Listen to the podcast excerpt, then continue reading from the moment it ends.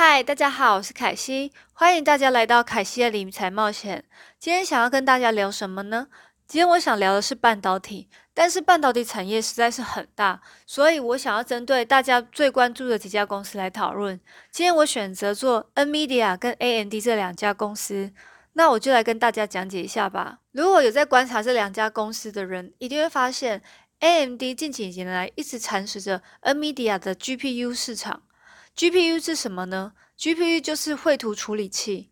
最新的 GPU 报告显示，AMD 的市场占有率已经来到三十一 percent，比起去年二十二 percent 成长很多。AMD 其实不只带给 NVIDIA 压力，它其实也给 Intel 在 CPU 这一块压力。CPU 就是电脑的主要处理器。AMD 的 CPU 市场已经连续十季的成长，并且已经来到四十 percent，已经是十四年来的创新高了。CPU 和 GPU 其实不只是在电脑跟电玩上，其实它们也是运用在超级电脑跟云端来进行快速运算。例如解码比特币就是一个例子。为什么 AMD 有机会赢得 CPU 跟 GPU 的这场战争呢？因为它选用台积电七纳米的制程，成功的转型不但提高晶片的性能，也降低了产品的成本。而 NVIDIA 在 Gaming 的 GPU 上面还是使用着十二纳米，那 Intel 他们在 CPU 上还是继续使用十纳米的部分，使得 AMD 的 GPU 跟 CPU 在市场较好又叫做。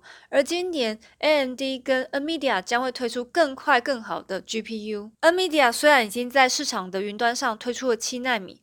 但是 gaming 的部分还是维持十二纳米，目前还没有答案，它是否会跟进？大家可能跟我一样有一个疑问，就是为何 Nvidia 不选用七纳米的制程呢？我想这可能跟它的供应链有很大的关系，因为那个时候其实三星还没有推出七纳米的部分。当初我觉得 Nvidia 可能有低估 AMD 的实力，所以才会导致今天这个局面。根据摩尔定律来说，半导体的纳米是越小越好。接下来，投资人一定会想：AMD 会超越过 NVIDIA 吗？NVIDIA 还会继续领先这个市场吗？什么是半导体？我在这边不会去细说，主要是拿来发动所有电子仪器的小宇宙，在这半导体市场中是一直在成长的。我们从图表来看，在二零二零年会有超过五千亿美金。我们可以简单把它分为六大块：电子数据处理、通讯电子、消费电子、车用电子、电子工业。军用民航电子，接下来带动这些板块的发展，最重要的一项就是 AI 晶片。为了方便大家了解，小溪又整理一个 AI 的黄金三角形，解说给大家听。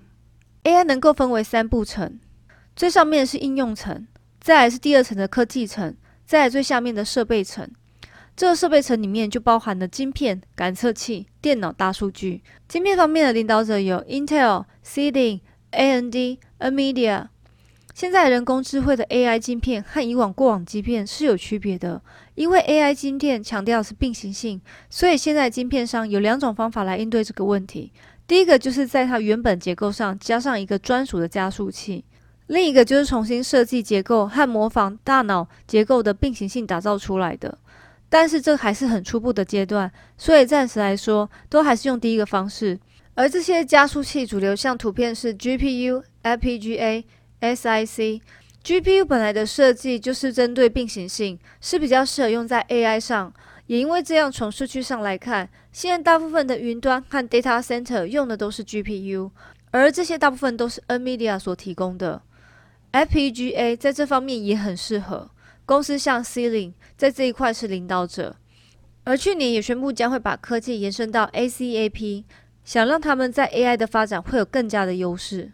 最重要的是，AI 晶片的市场会高达十二 percent，CAGR 五四 percent。在二零二二年前，AI 市场可以分为两部分，首先是云端的部分和人工智慧边缘。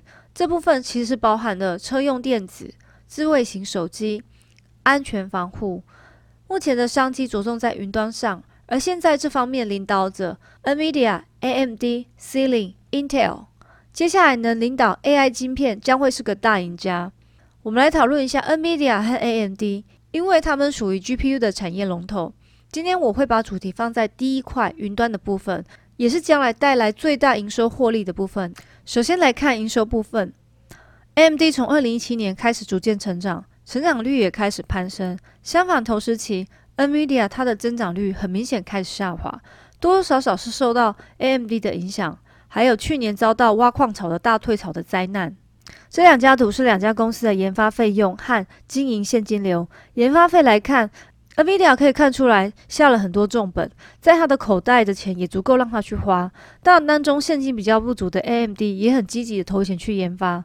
我们来看它的现金图表，可以发现 AMD 公司的流动比率比起 NVIDIA 差很多。虽然两家的总负债比率是差不多。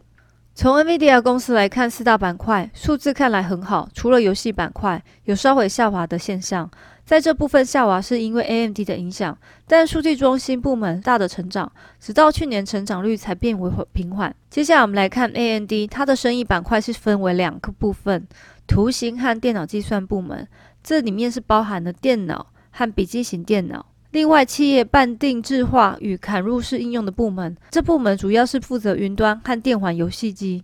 从图形来看，可以发现电脑部计算部门是有很好的成长。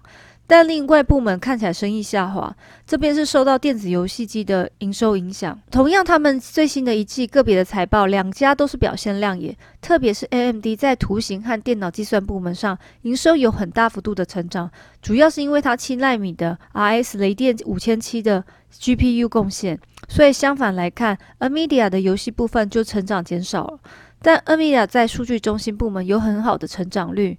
而 AMD 的第二板块企业半定制化和砍入式应用部门是下滑的。提到这个部分，我们来看一另外一张图。我们把板块再细分出来，可以看见数据中心和云端的营收从二零一八年开始是成长的，其余的像电子游戏是下滑的。因为这些游戏机来到了销售的尾巴，会等待另一波的换潮期。从图表可以看到，AMD 慢慢想转型成晶片的领导者。开始挑战 Intel 和 Nvidia。说这么多样，回到最先的原点，接下来舞台将会是 AI 的晶片，还有在 AI 云端的市占率。在这方面，Nvidia 推出他们的七纳米 GPU，Ampere 来争夺这市场运用的云端上，也是交由台积电制成。到底 Nvidia 有多强呢？以四大云端公司为中心的话，例如 Google、微软、亚马逊、阿里巴巴。有九十七 percent 在去年二零一九都是使用 NVIDIA，可见整一个市场都给他一手包办了。但去年年底开始，AMD 和 c i l i n s 都开始积极争取这一块。AMD 透过第二代的 EPYC 晶片，也赢得许多在美国的云端供应商的芳心。CEO Lisa 说，在今年的第二季，他们应该能拿下十 percent 的市占率，也就是说 Q 二将会是他们表现最好的一季。除了云端部分。AMD 也将会在二零二零年推出他们的晶片，将会用在最新的款的 Xbox、PlayStation 上，这将会提高砍入式应用部门的生意。在接下来的几年，看来这两家公司都具有一定的实力在云端上。当然，目前 NVIDIA 遥遥领先。NVIDIA 现在是公认市场上最好的半导体公司之一，这也很明显的反映在它的股价上。但因为目前的交易价格已经来到历历史新高，平均每股股票已经三百五十二块钱美金，跟同业相比，它的估值比率也比一般的高。这意味着买股票时间已晚了。但是大家有没有想过，你只是用你的眼睛看着前面的挡风玻璃，但是你忽略了，其实你可以从反光镜来看后面。所以说，不要只把目光放在前面，而是要放到更远的地方。当然啦，风险一定是有的。风险在这个产业上，目前是有很多竞争对手要跟 NVIDIA 竞争。所以，我们接下来要看到公司的反击到底是怎么样。相对来说，AMD 的公司压力比较小，成长空间也比较大。毕竟它股价还是在五十五块左右。对我来说，其实这两家公司都是很棒的公司，特别是 NVIDIA，过去的十六季当中，有十五季都打败预期，超乎大家的想象。这也真正告诉大家，为什么它股价永远都是这么高。暂时我目前手中还没有持有这两家公司，我会将 AMD 列为口袋名单。今天这一期的解说就到这边了，希望喜欢凯西的朋友麻烦帮我订阅、按赞和分享哦，有你们鼓励，我就会有动力做出更好的视频。谢谢大家，今天就到这边喽，拜拜。